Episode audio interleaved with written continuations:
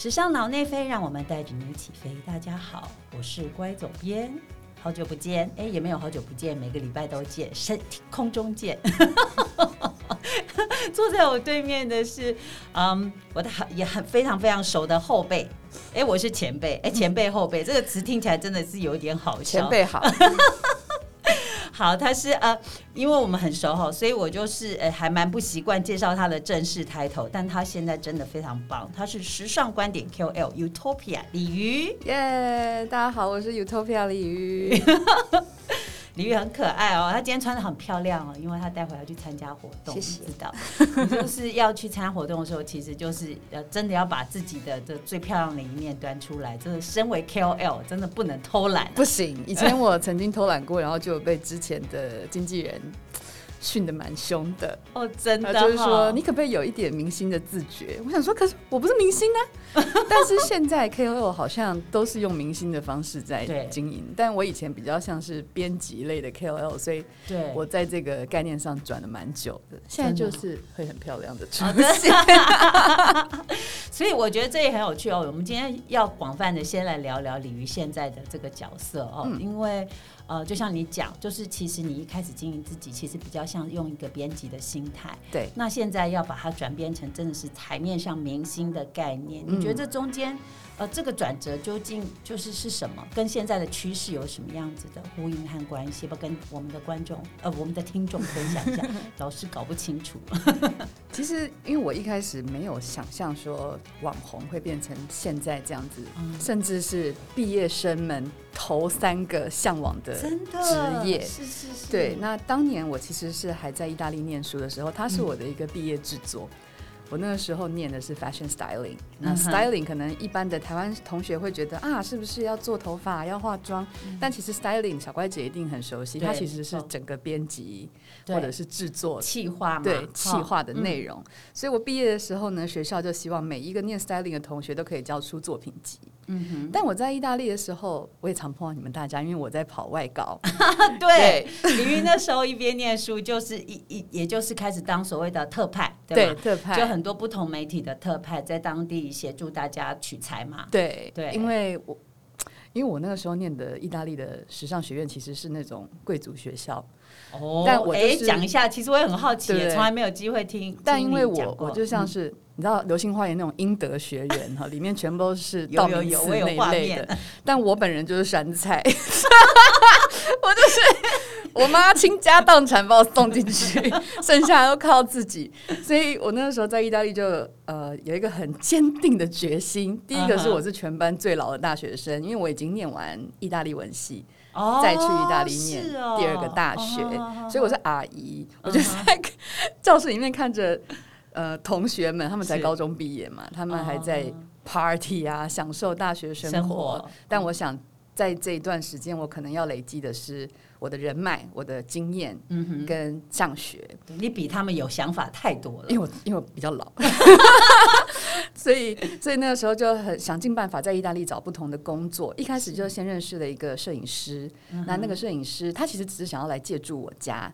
哦，但他跟我聊聊天后，发现，哎，你是 fashion school 的学生，那我同时又会讲意大利文，那他是一个加拿大呃港裔，嗯，所以是华人，所以那时候他就说，哎，你要不要当我的助理？我们没问题，还要去哪里？他说去 fashion week，我说 fashion week，Oh my god！突然那个那个我们今天的录音室就爆掉了，他当时突然大叫。可是有多兴奋？小时候最真的很兴奋。那个时候最向往的就是 Fashion Week。我知道小乖姐你们应该去到觉得没有没有没有。我们一开始如果有机会进去的时候，也是兴奋到不行啊！哎呀，讲那个时装周，讲跑 Fashion Week 的那个那个过去的精彩经验实在太多。来来，听你的，听你的。然后跟他去跑后，就发现哇，我要住在秀场里。就是那种内心的悸动啊，觉得虽然说我站在喇叭旁边，然后就是音量超大，然后我也看不到秀台，我也看不到 model，但觉得那个气氛，对，就觉得你在现场，对，我在这两个字很重要，没错。那我就要想办法怎么样待在这边。对，那那后来因缘际会下，就有杂志社的邀请，就帮忙大家在呃四大时装周，那个时候四大时装周都有不同的外稿，那我就是米兰外稿，嗯，所以。开始有了这个机会去接外稿。那好，回到刚刚的话题，因为这在意大利念大学的三年，我除了上学之外，还有做助理跟外稿，哦。所以我觉得最后的这一个所谓的作品集，它不能只有我上学的内容，嗯它一定也要有我在外面工作的内容。对，那我就在想，怎么样把这些东西全部聚集在一起呢？就变成了啊，我来做一个网站好了。哦，那个、哎，蛮好的，而且我觉得是一个很好的 timing 点哈，那个因为那时候刚刚就是等于说网站，呃，怎么讲？大家在架设网站上面，我记那是什么时候啊、二零一三。我印象中就差不多就跟着这个潮流走，我有这个模糊的印象。，yes，对，对，那个时候是这样子。那这个网站上，其实主要我是放一些可能主流媒体他们不太需要的报道，但是我个人在意大利看到觉得很喜欢，可能是一些小展览，可能是剧场，可能是呃独立电影的内容。那因为我发现这些东西反而是造成欧洲人跟亚洲人在美感思维上最不一样的东西。嗯，那我也希望，因为我想到我小时候很少看到这些内容，现在大家很幸运，大家看到很多这种因为现在媒体越来越多元了，对哦不是只有主流没错，对，但那个时候，呃，我会觉得说，这是我小时候看不到的，或者是嗯我没有来到国外的时候，我看不到的东西。然后那时候很有热忱，我就想要把这些东西 分享给。听起来感觉都没有在睡觉，那个时候真的没有在睡觉，现在有睡。对，我就把它做成网站，把嗯这种比较独立的第一手的消息都写在 Utopia 哎上面。所以这是一开始，嗯哼，也不露脸，不像现在每天都在耍漂亮。不要这么说，不要这么说，本来就很漂亮，哎是需要你知道 follower，因为我呃呃，其实现在有在教课嘛，嗯。然后我记得我们前段时间我们不是一起做了一个在 Verse 做了一个呃，我主持你们对。对谈，你和那个 L 总编辑对谈演讲嘛，对对对，下台下就我的学生呢，我有提早跟他们说说，哦，待会有呃过过一阵子 Utopia 有一个对谈，我要去主持，他们就说老师我们要去，对，所以可见呢，这个就是真的有 follower，真的非常非常喜欢你，谢谢大家。希望跟着你的脚步这样。啊，这是蛮辛苦的、哦，小心哦，你的意思是跟着你的脚步前进很辛苦、啊，很辛苦的哟。走这一条路哈。对啊对对对。嗯那那一开始就是说，呃，刚刚前面讲了，就是一开始其实是以媒体的角度来嗯，制作所有的内容嘛。对，那后来慢慢到变成要很比较逐渐的展现比较个人的部分。嗯那你一开始就接受了吗？还是说其实中间也有经过一些心路历程的调整呢？我一开始其实不想要当一个露脸的的那个时候叫布洛克，对，我不想要露脸，因为我小时候其实对我的长相非常的没有自信。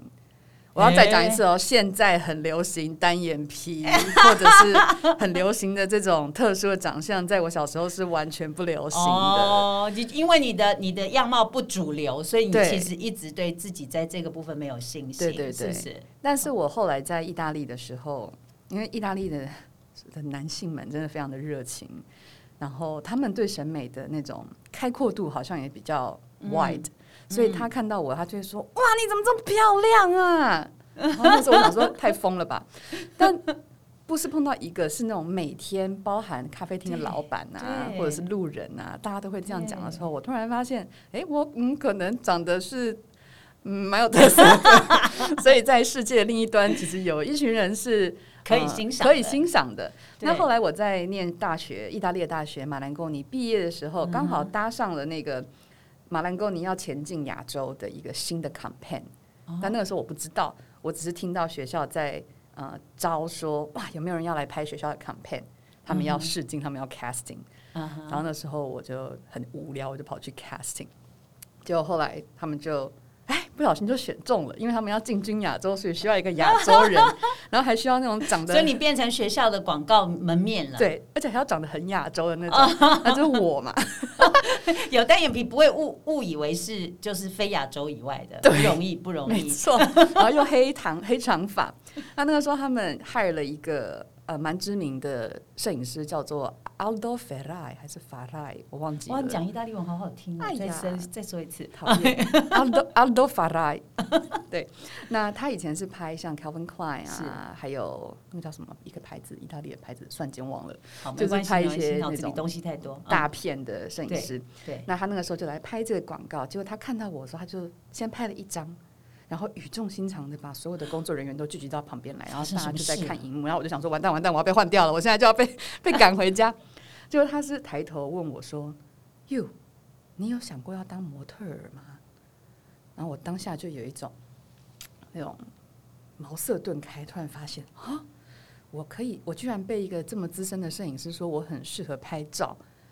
所以那时候，我觉得我过往所有在亚洲累积的那种美感，或者是被大环境影响的不自信，在那一瞬间就消失了。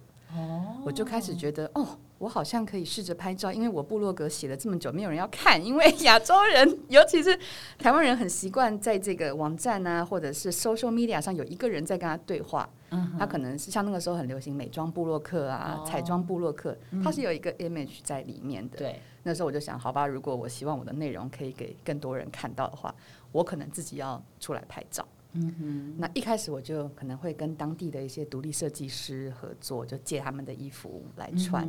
那久了就有一些 showroom 就会发现，哎，有一个亚洲的 blogger 在这里。那个那个年代，那个年代，天哪！十年前，十年前，他们对亚洲的呃，怎么讲，了解度其实没有像现在这样子多这么多。那时候他们还觉得这是一扇神秘的大门。那因为那个时候中国人的 KOL 也不多，对，所以啊，台湾人在那边还算是大家。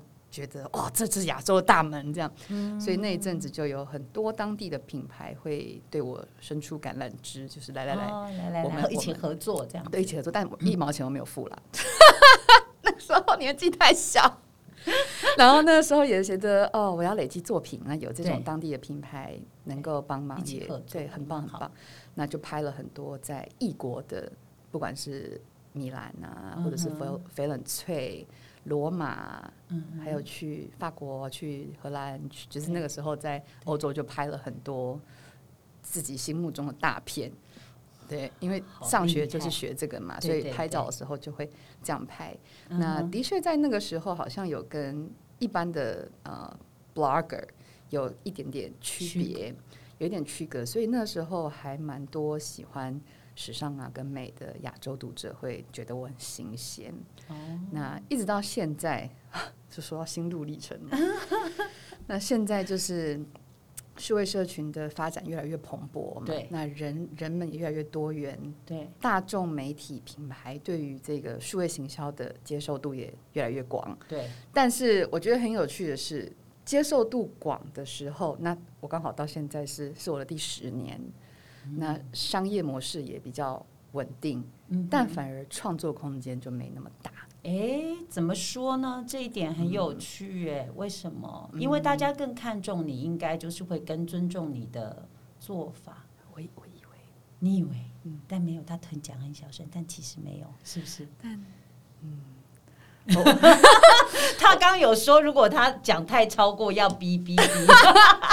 就我觉得就很像是编辑，你有做编辑内容，你也有做广编内容。懂，那在做编辑内容的时候，没有人付你钱嘛？你是你想做自己，做自己，所以当然你就自己决定你要怎么做，因为你没有包袱。对对。那我其实也觉得一本杂志里面的编辑内容，它是最有吸引力的，因为它代表的是一个人的观点。是，那它不一定是，它不一定是 要讲。呃，一个很广告的事情，虽然说我也看过非常棒的广编，对，就是它虽然是广告，但是就非常有个人看法，击中我的心，不管是制作或者是它的切点，是是是，但这毕竟很不容易，因为话说回来，客户就是客户，You know, I know, I understand the most。对呀，因为毕竟客户、客户或广告品牌，他他有他自己的主观嘛，对，那他觉得他付了这个费用。当然，他就会期待他想要的东西是长怎样，嗯哼，就是很主观的觉得要长怎样，那变成是跟他合作的人，他也就没有太多空间可以说，哎，我建议你怎么怎么做，对，到最后就是客户要怎么做就怎么做。对，通常都是这样。我想你可以播哈，你没有问题我没问题啊，我现在完全没有包袱。没有啦，这个其实这是一个业界的运作运作模式，一个运作机制啦。一个对，这倒也不是，这也不是什么新鲜事吧？任何只要做到跟广告或者是这种这种内容相关的，应该都都理解这一点。对啊，对。但我觉得我内心有一个反骨的精神在，真的从小到现在都有。就是我就是想要这样，我就是想要那样。那你的经纪人还好吗？他就是，哎，你有在听吗？我不然我叫他不要听这一集啊。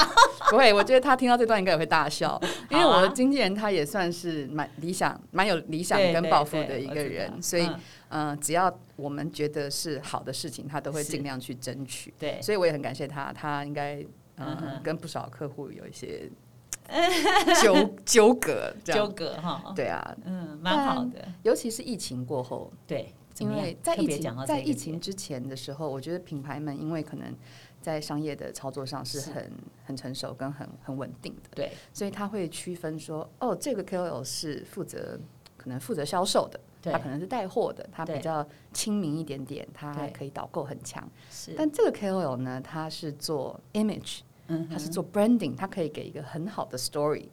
我觉得在疫情之前，这两件事分的还。蛮蛮清楚的，对。但是疫情过后，我相信因为经济体系有点重创了，对对，大家不能，大家预算都变少了，对。然后一般人出门购物的呃时间也变少，对，没错。所以说他们会把这个所谓的销售都可能放在 KOL 身上，希望都放在 KOL 身上。那我那一段时间比较纠葛，就是哇，我要从一个说故事的人要转成。比较主流派的去想办法激起人们的购物欲，嗯，那这一点就就跟我刚讲的，我一直有一个很反骨的那件事情，它就会出现。因为其实小怪姐也知道，真的很 commercial 的东西跟真的很编辑内容的东西完全不一样，是完全不一样的。对，但是大家就是挣一口饭吃，那就是要做到呃，可以达到自己内心的平衡。对，那一点，其实我到现在都还很。还在摸索吧，对，还在摸索。跟因为其实每一个客户都不一样，所以对每一个客户的标准也都不一样。对，那每天都跟我的经纪人开会开很久，就讲这个到底要 这个到底要。对，我懂。但还是希望把这些事情做到最好。对啊，没错啦。但是也许我我没有要说教的意思，但是就是说，其实确实要把这样子的事情做好，就变成是说你要说服你。不是说服你自己，就是要让你自己体验到那个东西已经完全说服你的，对，那个商品完全说服你的情况底下，你才有办法很真实的来表达。对啊，就这个就是要花一些时间。对，因为我我就像一开始讲的，我不是很主流的那种，大家看一眼觉得说啊好漂亮，我要跟她一样的那一种女生。那我最近的感觉是，哇，数位媒体其实慢慢的也变成是大家希望在主流上对。嗯，寄托了很多希望在主流的美感跟主流的事物上面。那当然，我也会想办法跟主流有一些连接，有一些连接。但有的时候。我也希望，就像很久以前我在欧洲，希望大家看到一些独立的内容，一些真的可以改变我们文化底蕴的事情。是，我还希望可以讲一下。对，可以的，可以的。你你你突然给我一个灵感。其实，因为我们今天本来除了要跟那个李玉聊他自己的这个怎么样成为一个 KOL influencer 的这个这个。呃，心路历程之外，其实我们今天也要谈一个跟你也蛮有感的一个一个杂志，没错，对。然后这个杂志呢，我们就直接来先聊一下，因为我实在很想岔题。没问题。对，这个呃，这个杂志叫 Toilet Paper，嗯，好，我们简称它 TP。对，Toilet Paper。那我知道你在一呃，我们待会来聊，我先插话，因为呢。这两个这两个创办人，一个创办人是艺术家，他是我念不出他的意意大利文名字，他叫做 Maurizio Castellani。我好好笑，因为我其实很喜欢意大利文。然后对，因为他听起来就是很很开心，他真的很开心。对对对，他一摄影师，对那个菲菲菲拉里，不好意思，我念不出来。他是 Pier Paolo Ferrari。哦，好好听的名字哈！对，这两位呢，一位是艺术家，一位摄影师。为什么我要讲这件事情？是他们创办这个杂志的。最主要的一个一个心态就是说，因为其实他们各自都有自己的主流工作，没错，一个是艺术家，不停在提出呃超现实概念艺术，这是卡特兰的部分。对，那摄影师呢，其实接了无数的这个超多。超多超多的这个摄影师商业拍摄，也是主流工作，忙不得了。可是你知道，Toilet Paper 呢，这个杂志的创对他们来说，就是一个喘息。对他们其实就是找一个地方为所欲为，真的是为所欲为。对，所以你不要担心，你你到时候你就会找出一个可以让你为所欲为的地方，这样你就 balance 啦。因为我我我刚其实是想把里面全部的事情聊完，可是我就忍不住想把他们的这样子的做法，他们就所以他们甚至号称自己的这个 toilet paper 是他们。就是你知道喘息的地方，那后来他们越也越做越放肆的去做，越做越好，越做越好。现在竟然可以巡回展览了，你看看，我超开心的。我看到这个新闻的时候，对，因为我在意大利就很喜欢他们，他们是恶搞系的，恶搞系。对，因为我本来就我特别喜欢意大利人内心的那种活泼，跟他们有一点恶恶趣味。嗯嗯嗯，他们的恶趣味跟法国人不太一样，法国人是比较那种高冷的啊，然后有一点好像高高在上、优雅，要带一点优雅感觉的。可是意大利人就是会把一件事情讲的很讽刺跟很好笑，你会忍不住笑到倒在地上的那一种。所以我觉得 toilet paper 我第一次看到的时候，我就有这种感觉。第一个是它的色调啊，整个超意大利的，就是各种鲜艳的色彩。对，超缤纷，超缤纷。然后他选的那些物件也是，我不知道他们怎么选的。就像像他最有名的那个涂口红的那个，就是很多女生的手拿着口红。那他后来做了很多周边商品。是是。那有一个我最感兴趣的就是一面镜子。对。那这面镜子上，他就。印上了他那个很多女生拿着口红的手，所以你如果对着镜子自拍的话，你就是好像站在中间，然后很多人要帮你涂口红，太厉害。然后他 toilet paper 的那个 logo，我长觉得长得也很可爱，就是一个红框，然后中间就写 toilet paper。那你如果搞不清楚的话，你会以为说，请问这是卖厕所卫生纸的地方吗？他的意思就是说不是哦，其实杂志可能也是厕所卫生纸哦，你懂吗？OK，喜欢，超级可爱，对，超级可爱，对。那当然呢，其实呃，刚刚我因为我是读资料的，我不像你，就是其实在意大利他们的文化里面，我读资料其实他们提到就是说，为什么？因为很多人一直追问，一直追问，说为什么你要把它你们的杂志要叫做 toilet paper？对，可是呃，当然他有各式各样的理由，像刚刚讲啊，其实杂志是，其实它，但是还有最很重要的一点，其实我觉得你也当过杂志的总编辑，所以你一定很懂，就是有。有人就是我也其实也是，就是对于纸这件事情是有一点迷恋。有那他们两位为什么？因为很多人也问他说，为什么要做杂志？为什么是杂志？因为其实他们如果要做视觉创意，其实有各式各样的媒媒介或载体。那为什么选择杂志呢？其实他们也说，因为他们对于纸，嗯，其实也是有一种。无无法控制的迷恋，相信对，所以其实蛮有趣。好，那我们这一集节目呢，我们就聊到这一边啦。那 哎，有点奇怪，这样横硬是切下去，因为我们还要聊下一集，就是针对这个展览，好好的聊聊一聊里面的内容。好啊，那这么会拍照的鲤鱼，一定会给我们就是不一样的 angle 来看看这个。糟糕糟糕了，我赶快恶补一下。好哦，那如果你喜欢时尚脑内飞，欢迎你。啊，follow 我们的 FB、Instagram，那也期待你继续的收听，谢谢你，那我们就下集见喽，拜拜，拜拜。